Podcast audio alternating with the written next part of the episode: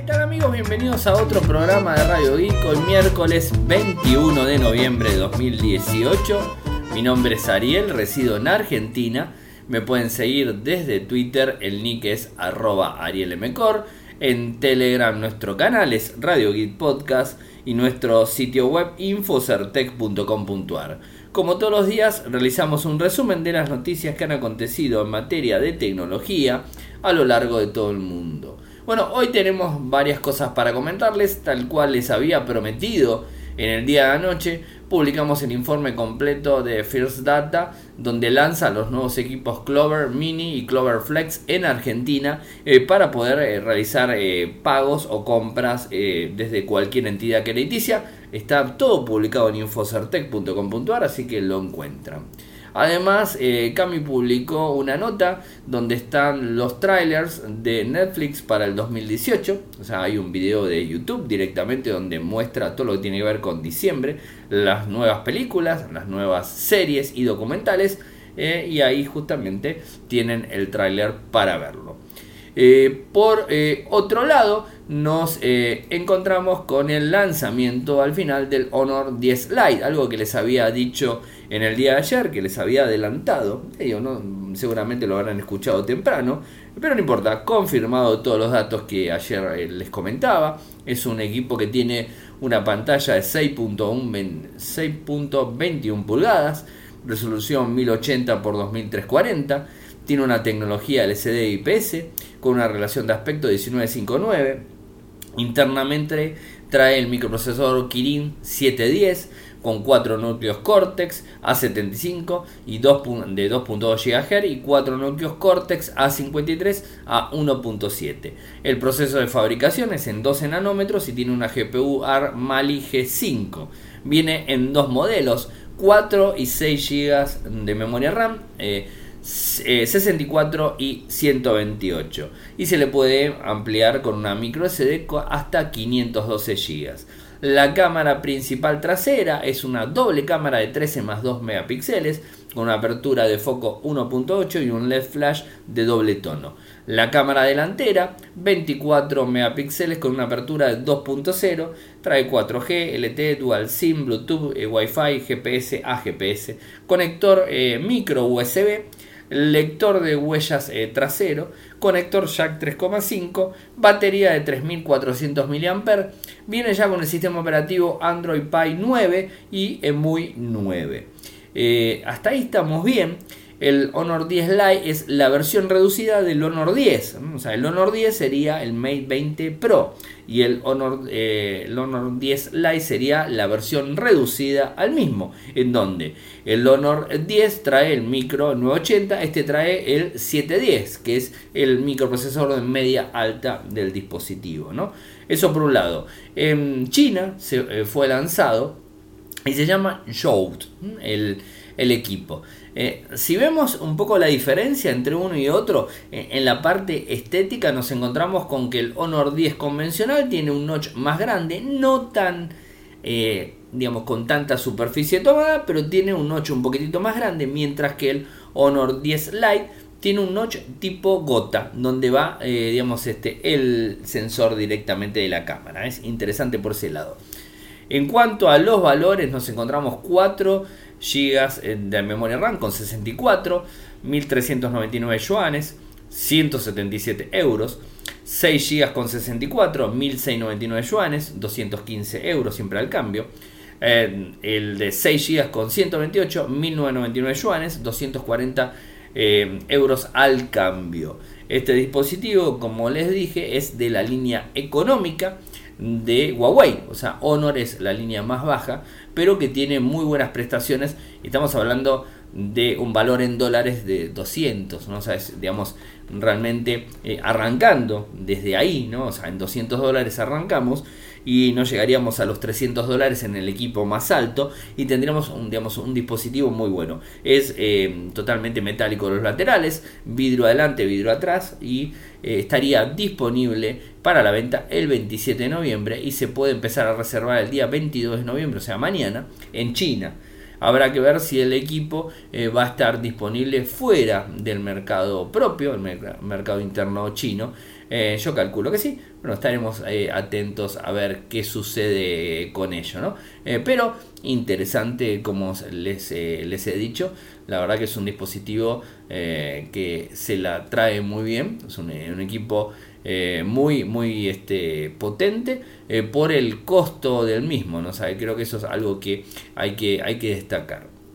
Ahora, eh, una nueva noticia en relación a encontrar mi dispositivo en, en Android, en donde marcar el dispositivo como perdido es mucho más fácil porque no solamente va a encontrar el lugar donde puede estar geolocalizado, siempre hay que tener en cuenta que tenemos eh, que tener activo el GPS, porque si no tenemos activo el GPS, ¿cómo va a localizar nuestro equipo? Seguramente lo va a localizar con las antenas, pero las antenas de, radiofrecuencia no son tan, eh, digamos, tan precisas como puede llegar a ser el GPS convencional. Y más aún, si tenemos GPS más antenas, que eso vendría a ser la GPS, sería todavía mucho más preciso. Pero a todo esto eh, Google le puso una capa eh, superior, en donde desde ahora se pueden encontrar los equipos directamente en un aeropuerto, en un centro comercial o algún otro edificio grande que esté soportado. Esto es una de las opciones y también tiene soporte para perfiles de trabajo. Esta aplicación se puede descargar desde el Google Play Store, les puse el enlace hoy en InfoCertec la pueden descargar sin ningún tipo de problemas. Y lo, eh, lo bueno, lo, bueno de esta aplicación es que justamente tiene esa, esa gran posibilidad de encontrar. Ojo, y hay que tener en cuenta que no siempre pueda eh, que eh, podamos encontrar el, mismo, el, dispositivo en un lugar, porque quizás no esté mapeado, no esté cargado el, digamos, el edificio donde estamos. Entonces, eh, esto no certifica que el, equipo robado, el equipo sustraído, el equipo perdido lo vas a poder encontrar de forma constante en cualquier lado. Pero bueno, en principio es una buena opción. Che, y algo que quería comentarles eh, es que Cami eh, subió otra, una teoría sobre una película de adolescentes, obviamente, desde su canal que es losmundosdecami.com, tanto la página web losmundosdecami.com como en YouTube, Los Mundos de Kami, lo pueden encontrar así, la teoría sobre High School Musical, una, digamos, una, digamos, una serie de películas, o sea, fueron tres, creo, si mal no recuerdo, de hecho las vi, o sea, Cami era chica, las vi, y bueno, ella lo que hizo fue hablar de una teoría eh, sobre una de las protagonistas de la película de Disney High School Musical. Así que los invito al que le interesa eh, que lo vea y obviamente el que no vio la película va a ser difícil, no les va a servir de mucho. Eh, pero bueno, está ahí y a los que les interesa, siempre recuerden que en este caso hizo una, digamos, este, una teoría, pero normalmente hace reseñas, reseñas de libros, reseñas de películas y todo eso, además de escribir en Infocertec. Fíjense que gran cantidad de lo que tiene que ver con gamer, gran cantidad de lo que tiene que ver con películas, con series y todo eso, lo está publicando Cami directamente en Infocertec, pero a su vez mantiene su blog que es Los Mundos de Cami y el canal de YouTube Los Mundos de Cami. Así que los invito a que se suscriban. Como siempre puede que haber algún video que les interese, otro video que no. Bueno, esto va a variar dependiendo de, cada uno de ustedes. Y además de todo eso, les tengo que contar que en nuestro canal de YouTube, en el canal de Infocertec, que es youtube.com barra Infocertec, eh, publiqué el video en donde muestro cómo graba el Motorola One en 4K, así que lo pueden ver directamente, ahí está publicado el videito, un video de un minuto, o sea que, pueden ver cómo, cómo, funciona la cámara, así eso está publicado. En el día de ayer, eh, ya que venía del evento de First Data, eh, digamos hasta a la noche por Puerto Madero, saqué algunas fotos eh, con el Mia 2 y con el Motorola One, que tenían los dos dispositivos en el mismo lugar, y puse una foto. Evidentemente no elegí un lugar correcto porque salieron horribles las dos fotos, tengo que ser sincero. Tanto el Mia 2 como el Motorola One salieron horribles las fotos, los dos iguales, eh, muy feas. Eh, evidentemente tenía mucha luz de mucha luz de, digamos que me reflejaba la luz a, los este, eh, a los sensores de los dos teléfonos y además era como muy blanco también eh, la fragata que estaba ahí apuntada, o sea que horrible, no le presten mucha atención, pero en Instagram puse eh, la foto con el Mia 2 y la foto con el Motorola One. Eh, de hecho, nuestro amigo Juan Amoral me dice, che, yo pensé que sacaba mejor las la fotos el Mia 2. Sí, saca mejor la foto, no te, Juan, no te asustes, realmente saca mejor la foto. Elegí un mal lugar para sacar la foto, no entiendo por qué lo saqué así. Y además eh, como suele suceder en el teléfono, vos la foto la ves bien. O sea, no se ve mal en el teléfono, pero después cuando la pasás a una, una pantalla más grande, a la tele o a la computadora, te querés matar porque decís, uy, qué mala foto que saqué.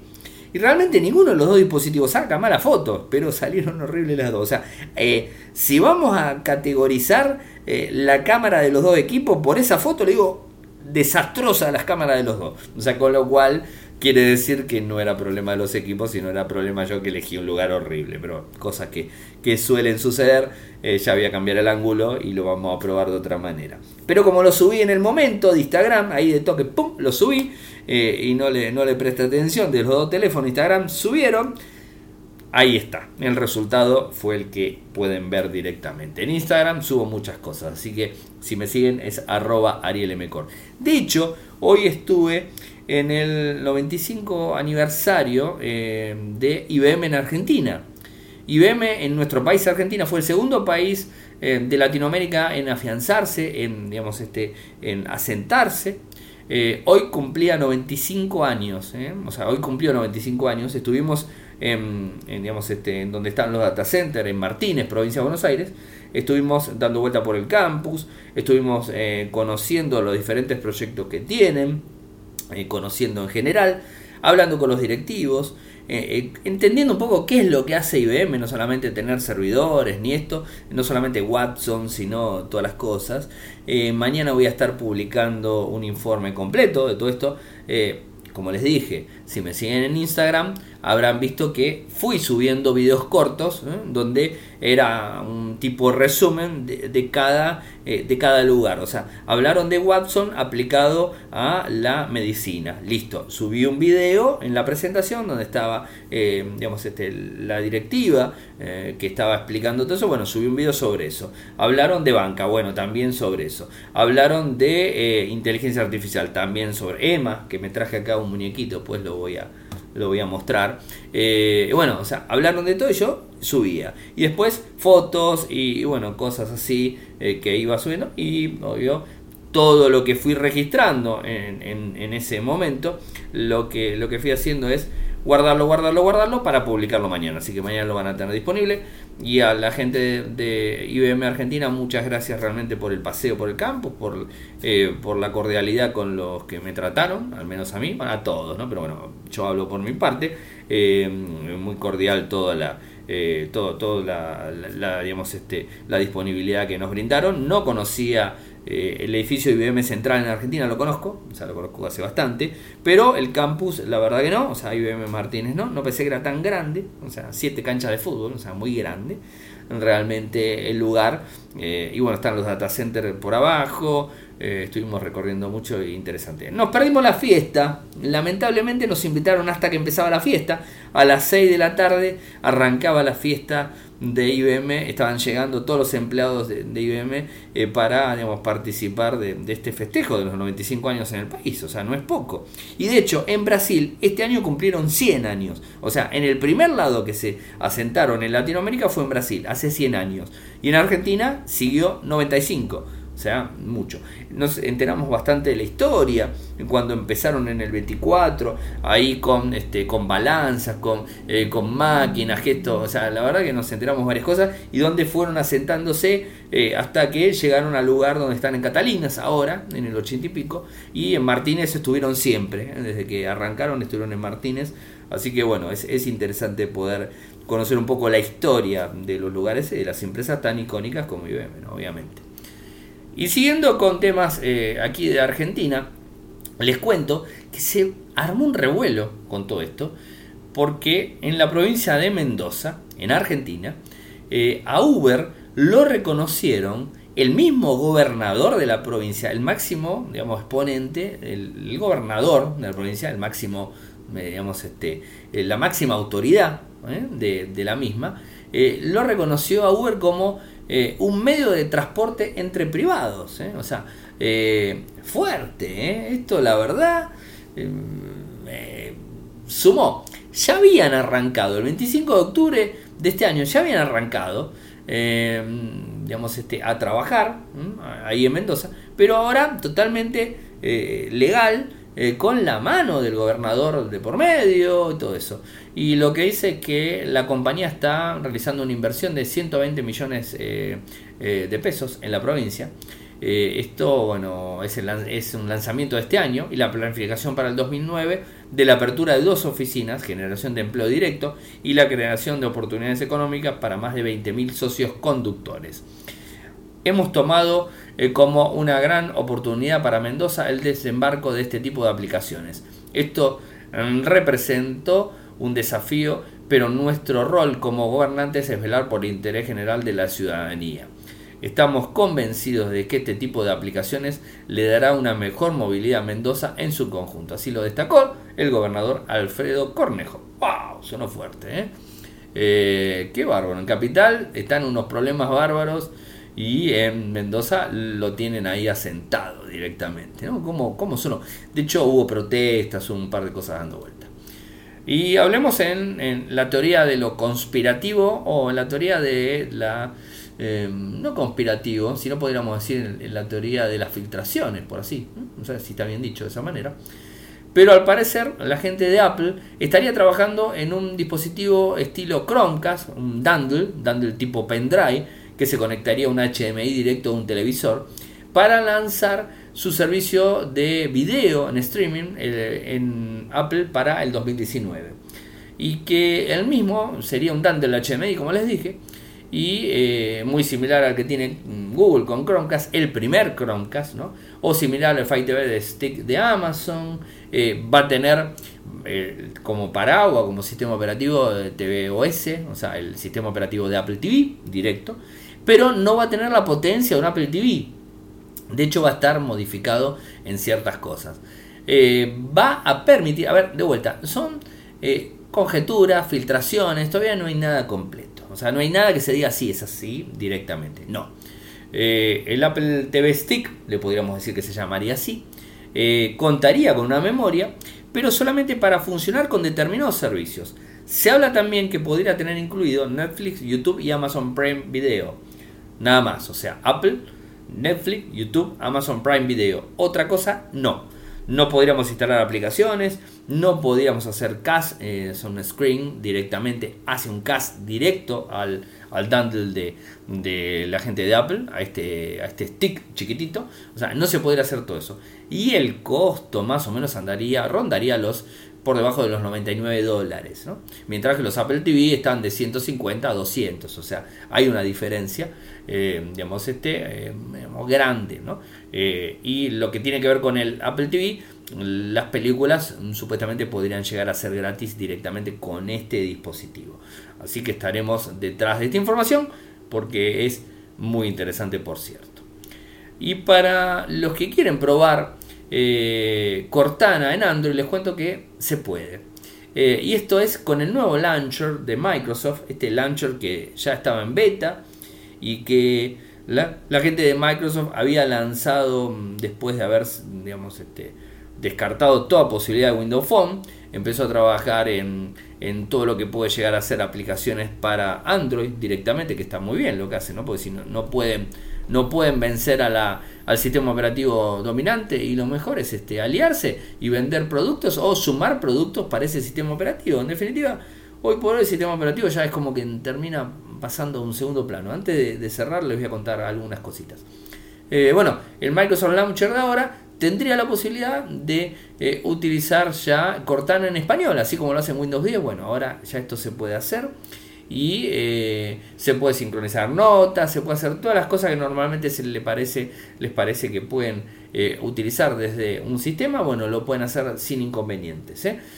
así que interesante para tenerlo en cuenta. Después les paso el enlace para que lo prueben y después este, cuenten si es que lo utilizaron. Instagram sigue trabajando y ahora está probando nuevo rediseño para los perfiles.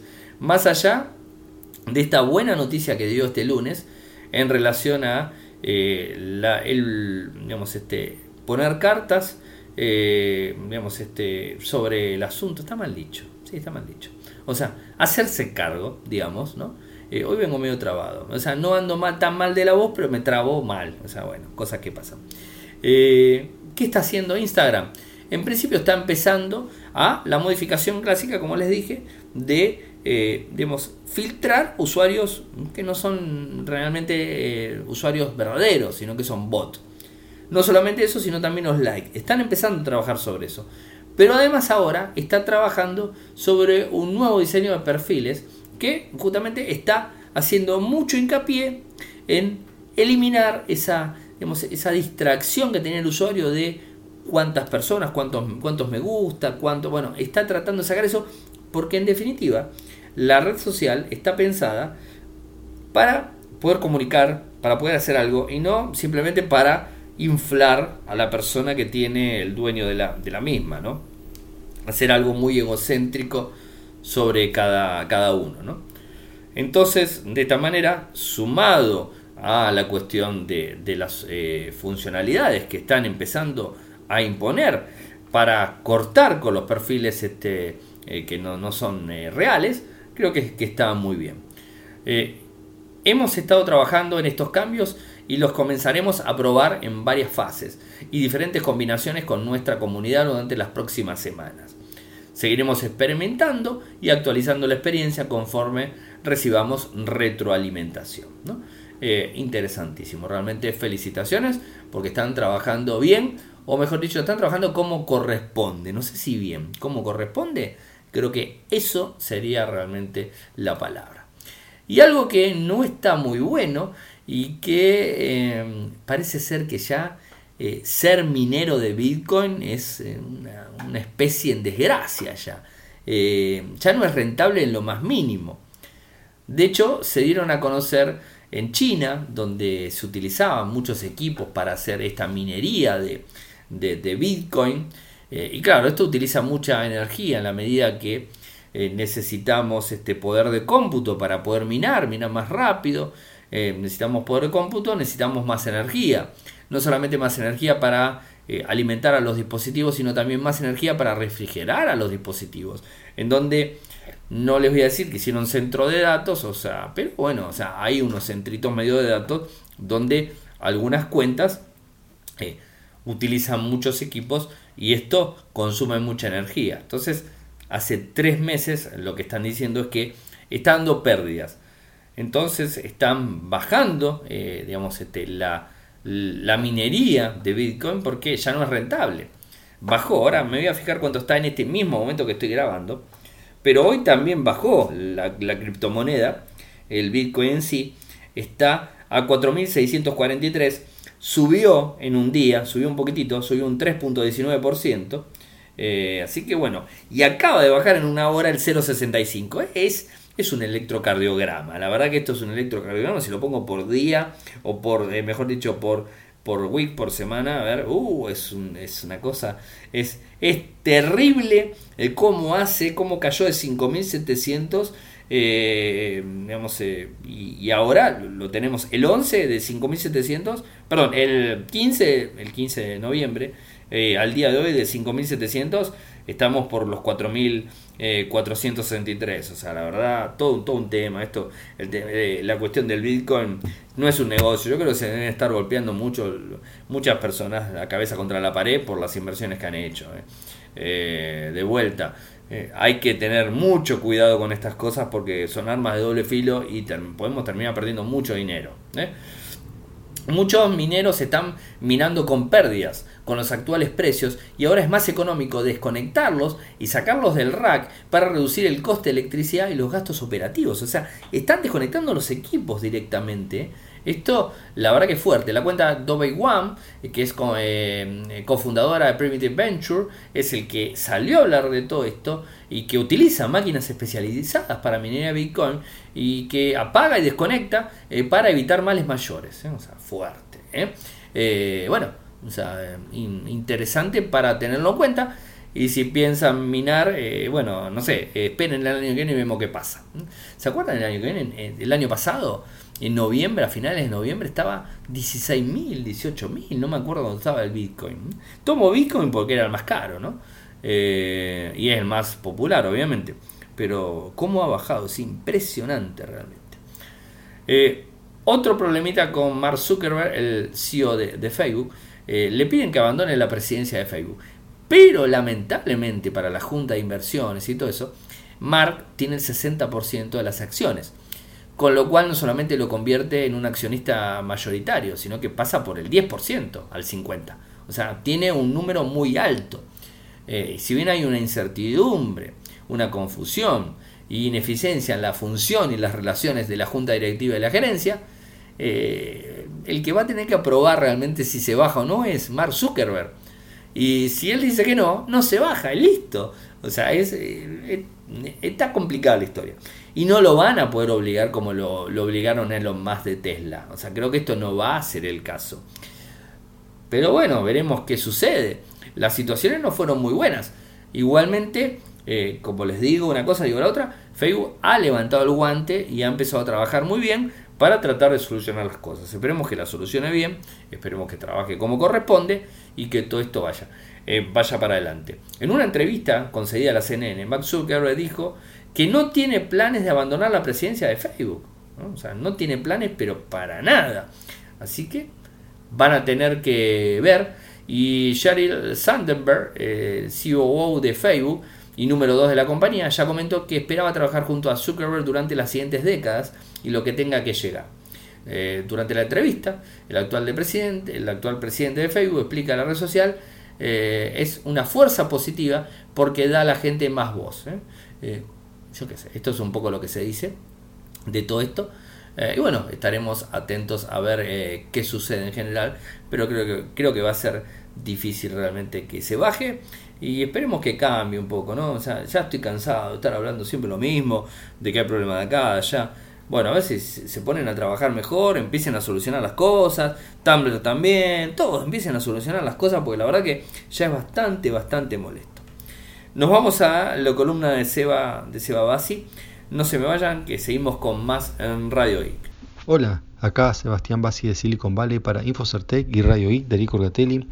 Hoy miércoles 21 de noviembre Em, hoy, eh, mañana es eh, Thanksgiving, pasado sería Viernes Negro, Black Friday, que bueno, lo comento porque es un día donde hay muchas ofertas, en particular de productos electrónicos, pero bueno, también de, otras. Em, también es feriado, técnicamente es feriado mañana, pero la mayoría de las empresas y bueno, también los, em, los que son empleos públicos dan feriado los dos días, o sea, jueves y viernes y bueno, por eso se aprovecha ¿no? el día viernes para mm, hacer compras, empiezan las compras navideñas, pero bueno, en lo que es el Black Friday en realidad empieza el día anterior, el mismo jueves, ¿no? o sea, algunos, tradicionalmente las familias hacen, eh, se reúnen a, cenar ¿no? el día jueves, eh, jueves a la noche, pero bueno, otros lo que hacen es van de compras. Eh, porque jueves a la noche abren los negocios para las ofertas del viernes negro, digamos. Em, y bueno, algunos negocios abren tipo 6 de la tarde, o a veces antes, o bueno, a veces después, más o menos, un horario similar. Em, pero, ¿qué pasa? Como en muchos lados hay ofertas que, bueno, son limitadas, ¿no? La, cantidad de lo que tienen, em, la gente hace cola desde mucho antes. Por ejemplo, en el caso de Best Buy y otros también, ¿no? lo, que hacen es, durante la cola, el personal de Best Buy em, reparte unos folletos firmados con ofertas. Entonces, de esa manera la gente puede entrar y ya tener la oferta lista. Em, eso evita un poco estos, eh, avalanchas que a veces se producen bueno, en otros locales ¿no? donde no usan este sistema. Em, que no son algo que tan frecuente como hay, eh, como uno lo ve, pero sí ocurren cada tanto. Eh, incluso ha llegado a haber muertos, ¿no? De gente que se eh, es pisoteada por otra para entrar por tener un descuento. Pero bueno, como digo, no, no, es común. Ya lo más frecuente es que se haga cola y se repartan los, digamos, los folletos con las eh, o con un comprobante para que uno pueda tener el producto y además también está la compra online con Amazon a la cabeza ¿no? así que bueno si empiezo hablando de estas ofertas por ejemplo en Best Buy hay un monitor de 70 pulgadas eh, LED Smart TV eh, marca LG por mil dólares por 70 pulgadas está, está, bien, precio normal es de mm, por lo menos 1200 dólares. Después la KitchenAid eh, Professional, ¿no? serie 500, eh, Stand Mixer, esa está a 230 dólares, cuando generalmente vale casi el doble. Después la Microsoft Surface Pro de 12.3 pulgadas, ¿no? una laptop touchscreen con Core M3 de 4 GB de RAM, eh, está a 600 mm, dólares. Bueno, otro, otro precio es eh, la Xbox One em, de 1 Tera eh, Gold Rush Special Edition con Battlefield 5, ¿no? que viene además con 4K eh, Ultra HD de Blu-ray. este, ese está a 430. después Walmart tiene oferta un, un TV de 40 pulgadas RCA con Roku eh, LED obviamente 180 eh, dólares. Y bueno así son ofertas. Después por ejemplo en el caso de, Amazon bueno oferta sus productos eh, ya algunos precios pasé ayer y que uno no pasé es el, una cosa que no, no es muy popular que es el Fire TV Cube que viene con, o sea, no está con remoto, pues se le habla directamente con Alexa tiene también capacidad 4K Ultra HD. Ese lo venden a 60 dólares, ¿no? Es el, TV Cube es esos eh, que se conecta al HDMI como un, digamos, eh, bueno, como esto como el sistema mm, también Fire de, de, Amazon o, Roku o el de Google Chrome, ¿no? Para, bueno, ver eh, televisión o para streamear televisión en realidad sería. Este, bueno, es que ya hay más baratos, pero no con 4, k bueno, son los, los últimos. Em, y además incorpora a Alexa, ¿no? Eso es la, la, novedad en este caso. Bien, eso con respecto a las ofertas de eh, Black Friday. Eh, también, bueno, hay muchos fraudes, hay que tener cuidado, no obviamente en las grandes casas, sino en sitios o personas que, que mandan scammers que se hacen pasar por grandes casas eh, bueno, este año parece, dicen que hay más, no, no, me ha tocado ningún mail de esos, de, estos fraudes, pero bueno, es algo, algo a tener en cuenta. Y bueno, y por último quiero hablar un par de temas relacionados con el programa de ayer, ¿no? de, Ariel, por un lado Ariel que dijo que yo no había hablado de la baja de Bitcoin, sí, ayer mismo hablé de la baja de Bitcoin, eh, di los motivos, eh, di dos motivos, hay más, dos motivos principales. Esto empezó con el fork de Bitcoin Cash que eh, produjo que lo que es el mm, hash power, que es la gente que está haciendo minería en Bitcoin, deje de minar Bitcoin para mm, eh, minar Bitcoin Cash, lo que bueno deja bastantes reflexiones ¿no? con respecto a que el valor de Bitcoin eh, es proporcional a, eh, cuánta gente hay minando Bitcoin, ¿no? O sea, porque bueno, el minado de Bitcoin da Bitcoin y eso es una recompensa. Y la recompensa es, son, los Bitcoins. Eh, quien encuentra el hash, eh, ¿no? el, el match, puede tener los Bitcoin y bueno, ese valor tiene que tener una relación con la con el esfuerzo eh, producido, ¿no? Si no, uno no, no, no, lo haría. Así que hay una relación directa entre cantidad de personas buscando con la criptomoneda. Obviamente no es una relación única, porque, por ejemplo, cuando vimos el aumento en fin del año pasado, que se fue casi a 20 mil dólares, eh, no iba proporcionalmente el hash rate aumentando, ¿no? Así que ahí sí se puede hablar de, de burbuja. Eh, que bueno, eso se sabía, pero bueno, no, este, esta baja que ahora va por los 4.300, este, este año se mantuvo casi todo el año cerca de los 7.000. Eh, bueno, algunos lo ven, obviamente como todo, ¿no? Algunos lo ven como pánico, con pánico y salen, ¿no?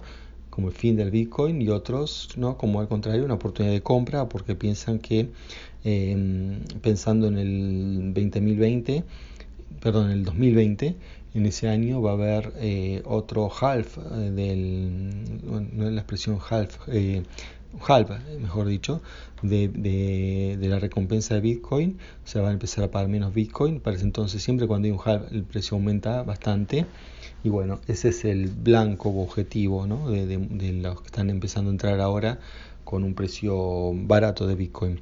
Así que bueno, esa es una de las, de las causas y después les conté otra causa que es el tema de la investigación de Bitfinex, o sea, hacia Bitfinex por eh, la manipulación de los precios de Bitcoin y del Tether, que es esta stablecoin con paridad 1 a 1, eh, que bueno, que deja muchas dudas, eh, ¿no? que, que realmente tengan la plata que dice que, que tienen para darle el respaldo y que bueno, ahora encima está el gobierno federal metido en esto, se puede ya destapar alguna olla que bueno, el mercado se está anticipando. Eso fue lo que, lo que dije ayer.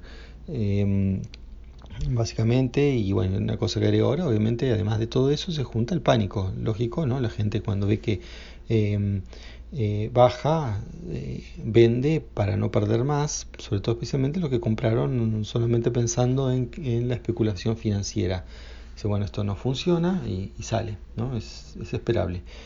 Bien, eh, y otro tema también relacionado con algo que habló este, mm, ayer Ariel y solamente quería dar un matiz más, eh, pues lo que dijo estaba bien, pero bueno, quería dar un poco más de contexto con respecto a este ministro japonés de ciberseguridad, ¿no? que está a cargo de ciberseguridad y además de las Olimpiadas 2020, como, bueno, que salió en todo el mundo, ¿no? en toda la prensa, que no había usado una computadora, eh, entonces claro, en que no tiene ni idea de nada cómo está ahí, que es una cosa que bueno, uno no, pensaba que pasaba en la nación avanzada, y bueno, yo quería contar unas cosas de esto, ¿no? Estuve escuchando a un blogger español que vive en Japón, eh, que puede leer directamente la prensa japonesa y además entiende contexto, bueno, quería retransmitir un poco por ahí ¿no? lo que escuché.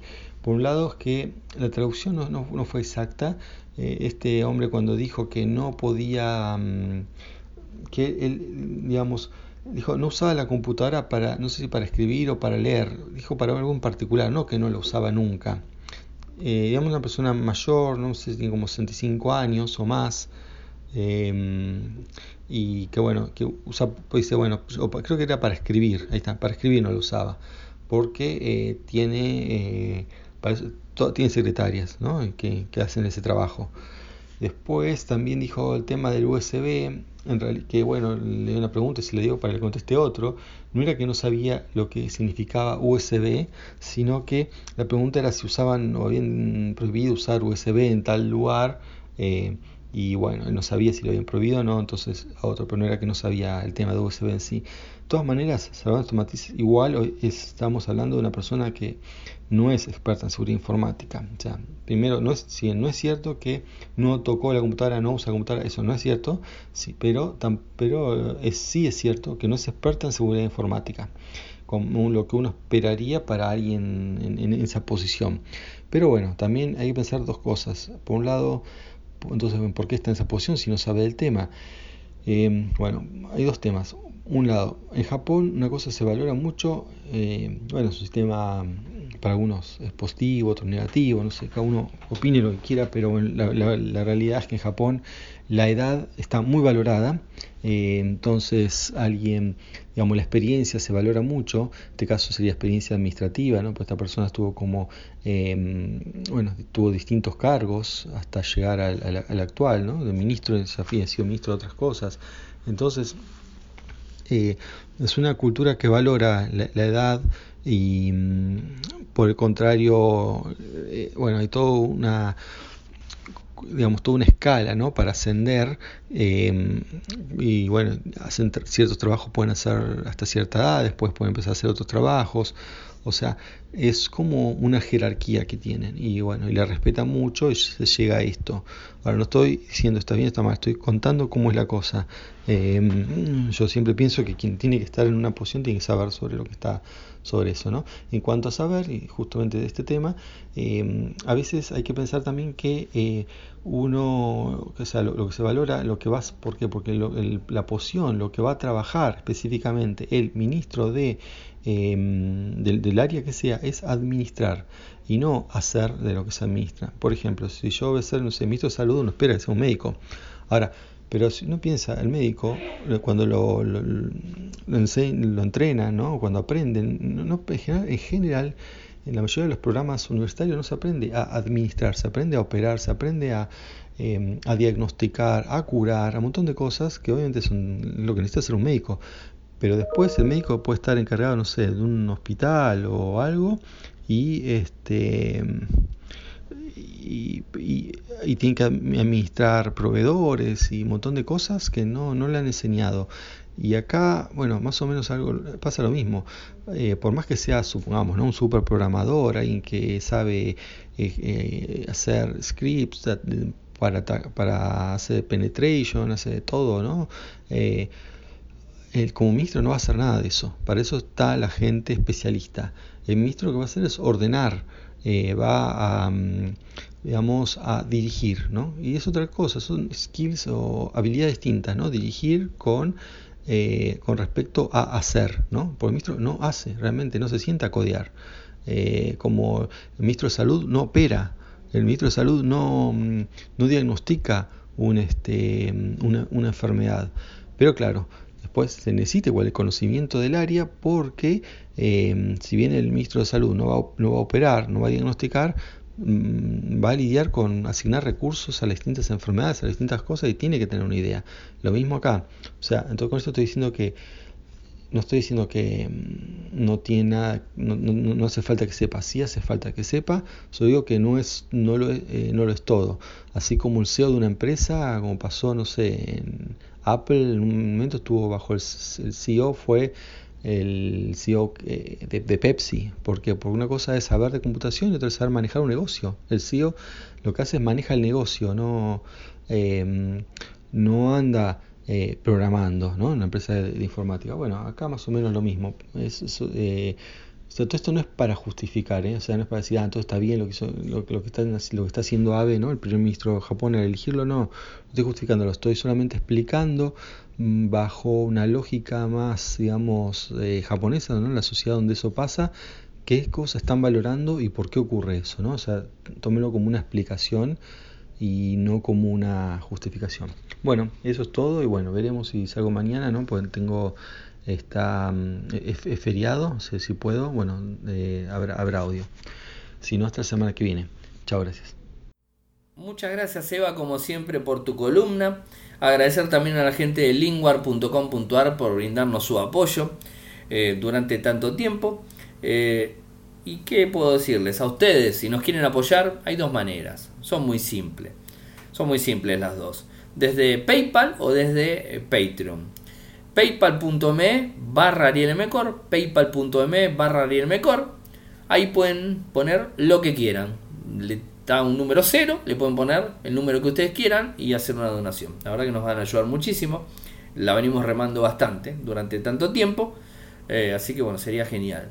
Y por el otro lado también tenemos a Patreon, que es www.patreon.com barra radiogeek www.patreon.com barra radioic, ahí de un dólar, un euro, lo que ustedes quieran en adelante. Dos noticias más y hago un cierre con algo que quería hablar. Google lanza una herramienta para bienestar digital para ayudar a limitar el uso del celular. La herramienta eh, en inglés se llama, a ver si lo digo bien, Digital Wellbeing y está disponible únicamente para los smartphones Pixel ¿eh? o los dispositivos Android One que tengan Pi. Así que lo voy a probar mañana en el Motorola One porque todavía el Mi A2 no me llegó Pi. A pesar de que está llegando en todos lados, en la India, en algunos de los demás, todavía no me llegó en mi dispositivo. Tengo fe que esta semana me llega Android Pi a mi Mi A2. Eh, bueno, esto digamos genera eh, un gráfico, eh, genera un montón de conciencia ante el usuario para que podamos ver cuánto tiempo pasamos en la pantalla, poder limitar los tiempos en general, recibir notificaciones, poner el equipo en modo no molestar en un determinado momento cuando ya vio que nos pasamos de rosca utilizando el mismo. Eh, y es interesante realmente la aplicación. Si tienen la posibilidad de probarlo, pruébenlo porque creo que es una muy buena opción. Yo lo voy a ver si lo pruebo el fin de semana.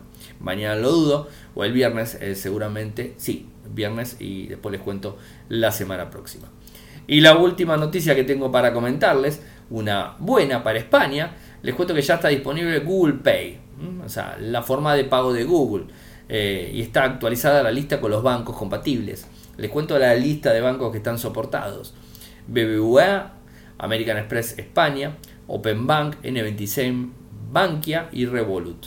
Eh, después hay algunas entidades financieras que se suman, que es Enden Red, eh, tarjeta Ticket Restaurant, Sodexo, tarjeta, tarjeta Ticket Restaurant y tarjeta prepago de correos. Esto es eh, los que están habilitados, por un lado los bancos y por el otro lado eh, las entidades financieras en general, para utilizar Google Pay directamente. ¿no? Eh, hay que consultarlo con su banco, porque quizás todavía no esté activado, haya que cambiar algo, haya que hacer alguna modificación. Bueno, siempre tengan en cuenta, tienen que tener NFC en el dispositivo, ¿no? Eso es una de las cosas. hay algunos stickers que se les pegan, ¿no? Pero bueno, en principio NFC sería eh, lo ideal para poder pagar ¿no? con, Google Pay o con cualquier otro sistema de pago que sea vía NFC, pues en definitiva se paga de esa manera. Así que esto para tenerlo en cuenta. Eh, Apple Pay también eh, ha entrado y bueno, seguramente va a entrar lo que es Huawei Pay, el Gpay y todo eso. ¿no? España es como que tienen una, una costumbre muy grande relacionada al tema de no utilizar tanto efectivo. Alguno de España que me, diga si me equivoco, ¿no? Pero creo que es así. Es como que no utilizan tanto efectivo como en Argentina. Nosotros en Argentina seguimos utilizando mucho efectivo y, bueno, eso digamos genera también un retroceso en cuanto a la implementación de estas políticas eh, en general, ¿no? O sea, en general para, para los sistemas bancarios y todo ese tipo de cosas. Y algo que, quería, eh, que quería hablarles, ¿no? Eh, y en, en relación a, a la situación de los sistemas operativos. ¿Vieron cómo arranqué contándoles el tema de Facebook, ayer el tema de, Microsoft, eh, con el tema de eh, lo que sería Office y todo eso? a veces me, pongo a pensar, ¿no? ¿Cómo ha cambiado la informática? Con este, con este tema cierro, voy a tratar de hacerlo no muy largo. Y además la voz no me está durando mucho, ya cada vez la siento peor. la garganta. A ver, eh, cómo estamos viendo, ¿no? O sea, eh, cómo estamos trabajando realmente en los dispositivos. Cada vez trabajamos más desde eh, un navegador. Hoy por hoy podríamos llegar a decir que un navegador puede cubrirnos todas las necesidades, o sea, sin salir del navegador podemos estar utilizando todos los sistemas sin ningún tipo de inconvenientes y estar produciendo contenido, estar escribiendo, estar leyendo, estar editando, estar haciendo un montón de cosas. O sea, realmente un navegador eh, nos está solucionando la vida a nivel informática eh, de, una manera muy simple, ¿no? Entonces, a veces me, me pongo a pensar, ¿no? Si ya esa famosa guerra de eh, Windows, Linux o Mac, cuál era mejor, cuál era peor, todo es como que ya estamos este, saliendo de eso, ¿no? Eh, los invito a todos que, en algún momento se, pongan a ver cuánto tiempo están en una aplicación determinada y cuánto tiempo están en el navegador, sea Chrome, sea Firefox, sea, mm, sea este, Edge o, Safari, lo que sea. ¿Cuánto tiempo están arriba del navegador y cuánto tiempo están con aplicaciones en sí? Porque el navegador ha crecido muchísimo, desde las extensiones, desde eh, las aplicaciones que se le pueden instalar, desde las funciones web, Squash, en, Chrome, o sea, bueno, en Chrome, en Firefox funciona también, donde puedo editar una, una imagen, reducir una imagen y subirla directamente o eh, Anchor que me permite estar grabando directamente el, audio de un podcast. No lo estoy haciendo, pero lo podría hacer tranquilamente. Desde Anchor estar grabando y después subirlo directamente, editándolo de la plataforma de Anchor, también utilizando Spreaker, utilizando YouTube, utilizando Twitch, utilizando tantas cosas directamente eh, utilizando aplicaciones eh, directas eh, para editar imágenes muy al, estilo al estilo GIMP como el Pixel el PixLR editor que es el, editor de imágenes. O sea fíjense realmente desde, desde Chrome directo cómo puedo hacer tantas tantas cosas no desde un navegador y cómo ha cambiado tanta, eh, la informática, la informática de consumo, en donde eh, por lo general, inclusive editar un Word, un Excel, podemos usar Word online, Excel online, G Drive, o sea, podemos utilizar todo ese tipo de cosas, Google Fotos para editar fotos, YouTube para editar un video básicamente, pero para, digamos, lo puedes editar. Hay aplicaciones para hacer screencast, yo utilizo aplicaciones para hacer screencast, utilizo Screencastify, y que me permite hacer un screen de pantalla directamente desde, desde Chrome. O sea, fíjense todas las cosas ¿no? que puedo hacer. Puedo enviarles directamente a, Kindle un móvil. Eh, puedo, no sé, lo que se les ocurra, abrir Skype directamente desde el navegador. O sea, fíjense cómo ha cambiado todo esto ¿no? Eh, en el tiempo, en donde el sistema operativo empieza a jugar un, rol diferente. Eh, me, me, quedé pensando por esto porque, amigo Claudio, Claudio de Brasi, me cuenta que se compró una Chromebook, una Chromebook no tan nueva, una Samsung también, pero un modelo anterior, que no le permite utilizar ni eh, Android ni utilizar Linux, o sea, ninguna de las dos cosas, Linux en beta y Android normal, ¿no? Eh, no le permite utilizar, pero tiene eh, Chrome OS.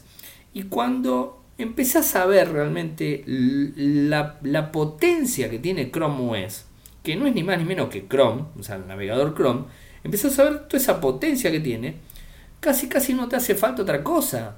Es como que te brinda un montón de, posibilidades que están muy buenas realmente. Y eh, no hace falta comprar una, una supercomputadora para hacer determinadas cuestiones que da casi lo mismo. O sea, yo también tengo un equipo, mi, equipo, eh, mi compu, mi, mi Chromebook, la, la que utilizo portar, de forma portable por todos lados, eh, tiene Chrome OS y la verdad que no tiene su gran potencia. Tiene 2 GB de RAM, 16 GB de almacenamiento interno, tiene una micro de 128, está todo bárbaro, pero tiene 16 GB de almacenamiento interno y 2 GB de RAM, por lo cual es media escueta. Eh, funciona con Chrome OS la versión 70, excelente, ningún problema. Pero cuando le instalas Android, ya empieza a consumir de los 16 GB eh, espacio. Entonces ahí ya está medio complicado. Porque te empezás a quedar sin espacio en el sistema en general. Sí, obviamente guardo toda la micro CD. Está todo bárbaro, guardo en la micro CD. La información. Pero el sistema operativo, las aplicaciones, las actualizaciones, todo eso va sobre los 16. O sea que me quedo con. Creo que tengo 4 GB, una cosa disponible. Muy poca, muy poca memoria. Le activé la versión Linux Beta. Y bueno, me tiró la máquina. O sea, sí, la corrió todo bárbaro. Pero bueno, este hace que un dispositivo con tan poca memoria RAM más tan poca memoria de almacenamiento y te quedes medio corto, o sea, no, no, no te deja hacer muchas cosas. Entonces, ¿qué es lo que hice? Eliminarle Linux Beta, pues son 4 GB que utilizo, digamos, este, para eso solamente. Y la verdad que está bueno, lo probé, me encantó, está bárbaro, pero la, mi, mi, compu no se lo banca, mi, mi, Chrome, mi Chromebook no, no, no se lo aguanta tanto.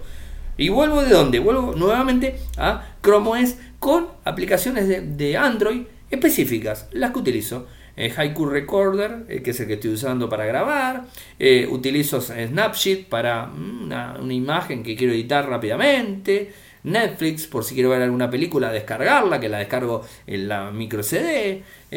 bueno, cosas que son muy puntuales que utilizo en Android en sí, que me dan la posibilidad de ampliar un poco el abanico que me queda corto en lo que sería, en lo que sería directamente eh, Chrome OS. Si es que hace falta, porque ya les digo, hay aplicaciones para todo desde Chrome OS. Pero no solamente sobre Chrome OS, no porque sea fanático de Chrome, me encanta Chrome OS, me encanta Android, me encanta Google. Tiene un montón de cosas malas, ya lo sé. Eh, y tiene muchas cosas que son muy malas, no solamente malas. Pero la verdad que brinda buenos servicios. Eh, pero también estoy muy contento con Firefox. Firefox tiene un montón de cosas, tiene un montón de plugins, tiene un montón de add-ons, un montón de cosas que se le pueden instalar, utilizar si utilizan eso, no hay problema. O sea, se puede hacer un montón de cosas vía web y no tener que estar utilizando un sistema operativo de fondo completo. ¿no? Eh, obvio, si vas a editar un video, necesitas una aplicación de video. Bueno, necesitas una aplicación de video, eh, no hay vuelta. O te vas a Windows, Linux o Mac y editas. Eh, si necesitas editar profesionalmente audio, lo mismo. Ya, a ver, eh, utilizo Haiku eh, MP3 Recorder, pero después que hago? Me lo paso a la computadora con Linux y ahí lo edito con Audacity. Eh, y me dice usted, ¿por qué no te lo instalaste con Linux acá en, en, la Chromebook? Bueno, uno de los problemas que tiene la versión beta de Linux, y no porque mi computadora, sino la versión que sigue en beta, es que no maneja bien los drivers de sonido. Entonces, no se puede, por eso lo desinstalé, porque realmente para lo que lo quería era para poder editar con Audacity, utilizar GIMP, lo utilicé y funciona perfecto GIMP, pero eh, Audacity funciona, pero no tengo audio. Entonces, al no tener audio, ¿para qué lo quiero? O sea, no, puedo editar nada. Y, utilizo Line que lo instalé, soy loco, lo instalé. Y corría lentamente, pero corría. Y como es este, lo cierto que tampoco tengo audio, entonces ¿para qué lo quiero? No me sirve. Eh, pero bueno, si la máquina lo soportaría, pero de vuelta, la versión de en Chrome OS de los, eh, los contenedores en Linux eh, son en versión beta. Cuando salga de versión beta, seguramente el audio va a funcionar. Hoy por hoy no funciona audio, pero todo lo que tenga que ver con video, todo lo que tenga que ver con texto, todo lo que tenga que ver con dibujo, con lo que sea, eso no hay ningún problema. Video no, o sea, video no.